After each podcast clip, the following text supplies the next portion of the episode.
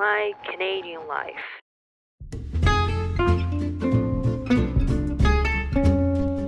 はい、皆さんこんにちは、こんばんは。おはようございます。かなこです。はい、今週も月曜日やってまいりましたね。えっと今日のライフアップデートと言いますか、私の仕事の状況なんかをちょっとアップデートしていきまいきたいと思います。はい、今日会社にまあ行っていてですね、まあほぼ社員全員あの。しあ在宅勤務になったんですけれども、まあ、何人か行かなきゃいけないということで私の部署もあ私の部署の隣にママーケティングの部署があるんですけれども私の部署はもう一人の同僚とマーケティングは全員在宅なので普段なら20人ぐらいいるところにまあ2人っていう感じなんでそこまで危機は感じないんですけれども何が怖いって2週間ぐらい前かな。あの会社の 10%20% ぐらいである20名ほどの社員解雇日本でいう首、まあ、解雇劣行ファイヤードがなんか首って劣行がなんていうんですか会社の本当に会社の都合で。でファイヤードはその本人の出来が悪くて業績不振とかであの首っていう意味なんでちょっと意味が違うんですけども劣行、まあ、コロナのこともあり会社の,、まあ、あの事情もありということで20人ほどちょっと劣行されましてでその中にあの、まあ、他の部署ではあるんですけれども私と同じ頃に 入った子もいてちょっと私これはまあ私がクビになってもおかしくないなと思っていた時に今日まあ仕事場にいましてで人事部長がですね私の机のところに来まして、まあ、ファイルを持ってるんですよ手にああもうこれ来たなってちょっといいかって言われて。やばいなと思いながら。はいっつって言ったらですね。まあ紙を一番最初にこれは首が来たと思うじゃないですか。そしたら時間を短縮短少し短縮しなければならないって言われたんですね。で私勤務40時間なんですけど、まあ、残業あったりなかったり。であの基本的には40時間は絶対にいるっていうあの契約なんですけれどもあのこれから35時間になると。要するに1日時間縮まると、まあ、でもこっちだとフルタイムのその分あの時給フルタイムの人でもあフルタイムって正社員ですね。正社員の人でも時給換算なので時間が減るということはあの勤務時間が減るということは給料も減るんですね。あのもちろん固定給月での固定給の契約もあると思うんですけど普通はそうなそうなんですね。なので給料が減るのは分かってるんだけど申し訳ないんだけど時短少し時短になると言われて私心の中でもう全然いいって思いましたね。もう20人もリストラされてて私本気で本当に今回呼ばれた時にリストラだって思ったのでで私だけじゃなくてもう一人の同僚もあの時短と同じような時間になったということだったのでこれは本当にあの致し方のないことだなと思いましてなのでそうですね。はい私の あの首にはする首は一応顔一枚でつながったんですけれどもあの時短にはなって給料は下がったという話です。はい。あの地味にですね1日1時間1時間ということは5時間。週で5時間月で40時間。なかなか40時間を、まあ、時給で普通のサラリーマンの時給で計算してみてください。なかなか痛いですよね。なかなか結構痛い額になると思います。あ20時間ですね。失礼しました。20時月20時間ですね。うんうん。まあ計算すると多分数万円にはなるんじゃないかと。平均がちょっとよくなるなるかわからないんですけど。まあ、数万円にはなるんじゃないかと。ちょっと数万円はちょっと痛いですけれども、まあ、でも仕事をなくすよりは全然まあもちろんいいですので、まあ、くあ首の皮一枚つながったなという話でした。はい。あの今日のメインのトピックがですね本当に栗学とかカナとか全く関係ないんですけれども皆さんも聞いたかもしれないですけど志村けんさんのに今回のポッドキャストをメインにしたいと思います。というか捧げたいと思います。まあ日本ではすごい有名ですよね。私も日本に15歳ぐらいまでは住んでいたので、まあ、日本を離れた後も帰るたんびにテレビとか見させていただいてというか本当に小さい頃から私はぶっちゃけ志村けんさん大好きでバカ殿なんかを絶対に母と一緒に見ていて母が仕事に見れない時は必ず録画して2回目も一緒に母と見たりとかしていてまあ両親が離婚したったりとかあって、まあ、完璧な普通の家ではなかったので志村けんさんっていうお互いに母も私も好きな芸人さんとかその通じる話題があんまりなかったんですね。なので唯一お互いに好きな芸能人でしかもお互いに大好きなテレビっていうのですごいコミュニケーションツールになってくれていたというかそういう部分がありまして私本当に大好きで小さい頃なんかはあの本気で10歳ぐらいまではあの志村けんさんと結婚したいってずっと思ってたんですね。でずっとすごいイケメンだなって思っていて。まあ人としては今でもすごいかっこいい生き方をした人だなとはあの本当に心の底から思っているんですけれども。初めて有名人が亡くなって初めてですね自然と涙が流れたというか本当ちょっとおえつをこらえて泣いたというか。あの恥ずかしい話なんですけども本当に祖父がなあ亡くなった時以来ですね誰かが亡くなって本当に声をここ押し殺してというか涙が出ましたね。それぐらいあの自分が思ってた以上に志村けんさんの存在が私の中で大きかったことに今回すごい気づかされましたね。はい。あのなのであの、まあ、知らない人方もいらっしゃると思うんで、まあ、ちゃらちょろっと経歴ですね。経歴というかな今回志村けんさんが亡くなったどう亡くなったっていうのかさまあ初めに17日ですか。に倦怠感を訴えて自宅で静養を続けてたそうなんですね。でその後19日になって発熱や呼吸困難の症状が現れてたため翌日東京都内の病院に搬送され重度の肺炎と診断されて入院したと。で入院の3日後の23日に検査の結果が出て、まあ、コロナウイルスへの感染が確認されその後人工心肺装置を使うなどして治療を続けていたですけれども29日夜遅く都内の病院で亡くなったということですね。はい、この前北米だとコービー・ブライアンあの元有名 NBA プロバスケボール選手が亡くなってもう本当に全米が泣いたって本当に言っていいくらい私の旦那もなんか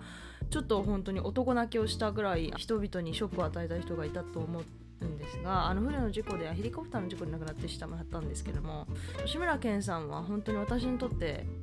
コビー・ブライアンですね。あの旦那の気持ちがすごく分かりました。なんで男泣きしてしまったのか。まあその旦那を見た時は何何泣いてんだこいつって思ったんですけどもただの有名人が亡くなっただけだろう。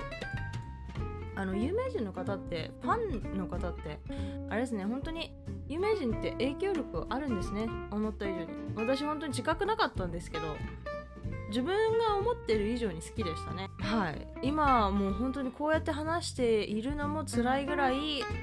信じられないですね未だに、まあ、私より若い人とか私一応荒さなんですけれども私より若い人はちょっと興味ないのかなって思ったりもするんですよね。私の弟とかにも聞いたらなんかまあ名前は知ってる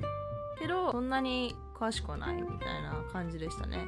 なので私ほど影響は全然受けていなくてあそうなんだ残念だねぐらいの本当にそうですね。私もそういう印象というかそういう反応何人もの有名人が亡くなった時にしてきましたから気持ちはわかるんですけれども。私はすごいショックでしたね。何回もまあさっきも言いましたけどハート見て笑ったりとかコミュニケーションツールになってだから人生の大きい部分ハート私の大きい部分でもあったし日本にいた頃も大人になってからもずっと毎年のバカ殿が本当に楽しみで。でも今からは、まあ、昔のはねもちろん見るんですけど今からもう新しいのが見れないんだって思うと本当に心が締め付けられるというか今でも信じられないですし信じたくないですね。はい。私と同じなんかそのツイッターとかでその志村けんさん亡くなりましたっていうあのツイートの記事のリプライが本当にみんなすごいあったかくてすごいやっぱり疲れてた方なんだなって思いましたね。いろんな人に。もちろん芸能人ですからね。悪い噂もあったりとかまあ完璧な人間ではなかったと思うんですけど私個人からの印象からすると本当にすごい好きだったのではい。すごい残念ですね。まあ志村けんさんの亡くなった理由はコロナっていうことなんですけれどもどうしてもこれ本当に何様なんだって思われるかもしれないんですけど志村けんさんが亡くなったことがことを無駄にしたくないなと思いましてポッドキャストで話そうと思いました。何が言いたいかっていうと日本って世界の中でも今コロナコロナ言われてる中でも結構異様でして今現在、まあ、3月30日。私バンクーバーに住んでるんですけれどもあのほぼ街に行くとゴーストタウンですね。本当に外に出ないと仕事ができない人しかいないです。私のオフィスもあの会社も8割から9割の人間はいないですね。もう数えれるぐらい。普段は本当にビルの3階フロア全全部私の会社なのであそれぐらいの会社なんですけどもあ大きいビルじゃないですよ。ちっちゃいビルの。でもあの3フロアもう全部うちの会社で。だけど今は本当に全員合わせても10人いるかいないかぐらいの人数なんですね。会社に毎日通ってる社員が。本当に会社じゃないとできない仕事とかだったりそういうのがあるのであの他にもいろいろな理由でそういう社員がいるんですけれども本当に。だから他だとトラックのライバーさんだったりとかメールの配達の人だったりとかいろいろあると思うんですけどもまあ仕事どうしても家で仕事ができない職種っていうのがあるじゃないですか。それ以外はみんなあそれ、まあ、できる人はみんなしてるんですね今。本当に日本ってすごいです、まあ、日本ももちろん大企業とかは本当に何万人っていう社員がね家から仕事をしてるとかって聞いたのであの本当それすごい素晴らしいと思うんですけど理由はいろいろあると思うんですよ。学校はやっぱりお休みになっていたりとかでも学校のあの生徒さんとかがねあの外に出たりとかしていて日本もやれることはやってると思うんですでも日本ほど人が溢れてる街は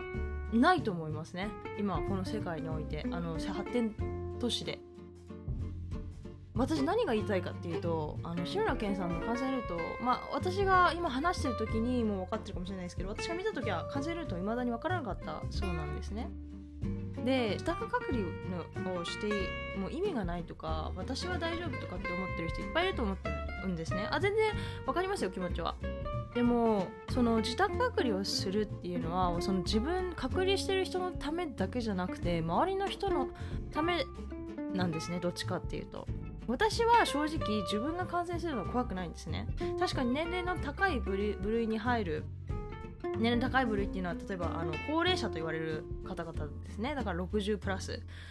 にではないっていうのが理由もあるんですけど私が何が怖いかっていうと私が誰かの感染源になってしまったことが怖いんですね。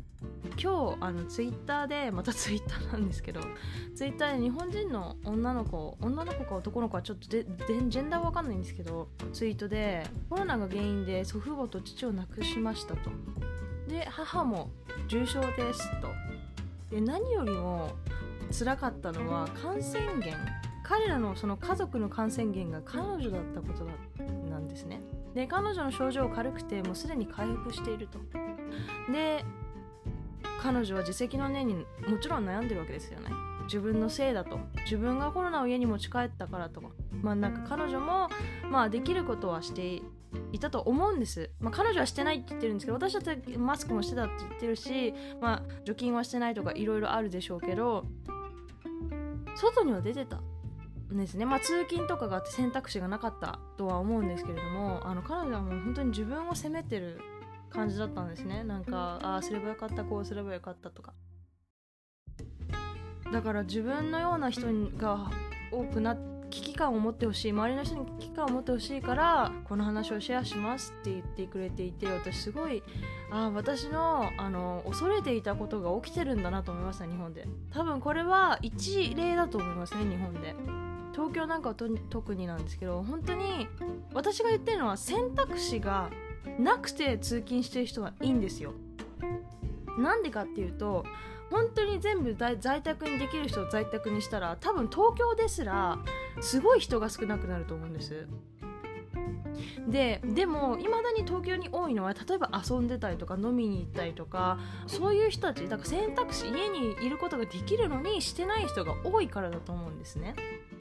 で今この状況で家に出ていてあの選択肢があるのにもかかわらず家に出ているならそれはあなたはナイフを振り回していると一緒なんですって誰かが言っていてこれ本当にその通りだなと思いましたね。あの自分は感染していないからとか自分は大丈夫だからとか思わないでください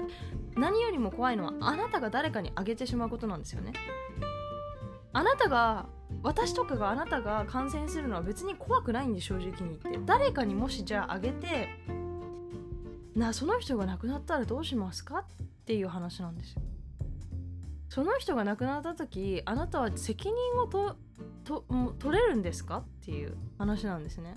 で私現在は確かに私も仕事で外行ってるから偉そうなこと言うなって思うかもしれないんですけど私は選択肢があんまりないんですね。仕事を辞めるしか。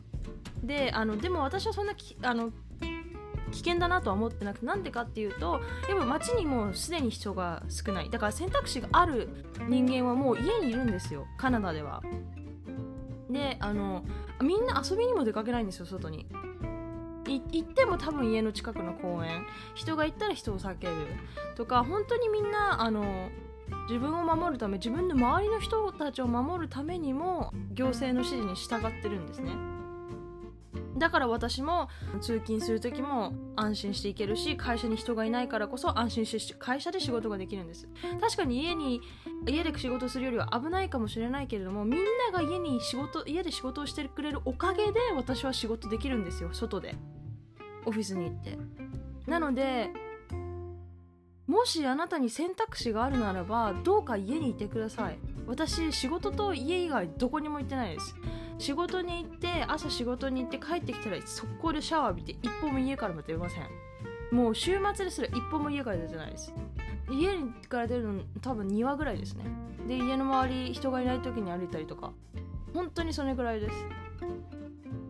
あなたよりもあなたの周りの人のためにこれをお願いしたいですね。志村けんさんの感染ルートが分かってない理由もそれだと思いますね。やっぱり危機感を持ってほしいです。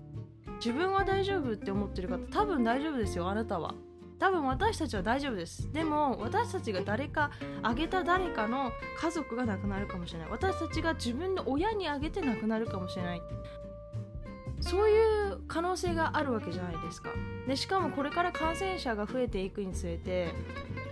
治る人も治らなくなる可能性があるんですよ。例えばじゃあ薬が不足するお医者さんが不足する看護師さんが不足する戦争のような状態が起こるわけですよ。感染者が増えることによってじゃあ自力で治せるならいいですよ。例えばじゃあ私がまあそんなに症状はすごく悪いわけじゃないけれども集中治療室行くほどではないけれども薬が必要治るのには薬が必要でこれ以上悪化すると私も集中治療室に行かないといけないってなった時に薬が人数分なかったらどうしますか？感染が広がりすぎてじゃあ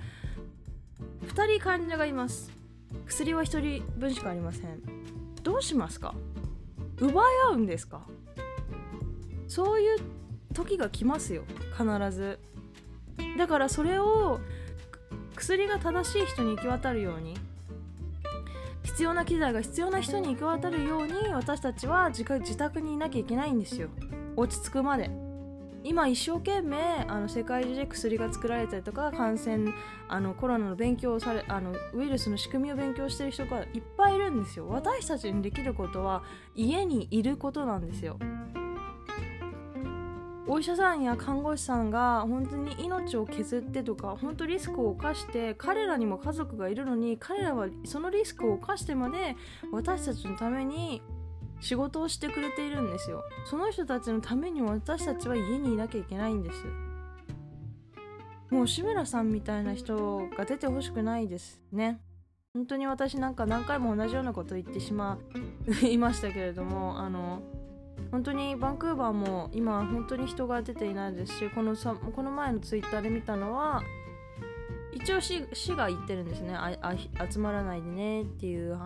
ののは出してるんですけどやっぱそれで集まってチケットもらってなんか1000ドルの1000ドルの罰金とかもらってる人がいたりとかしてるので本当にあの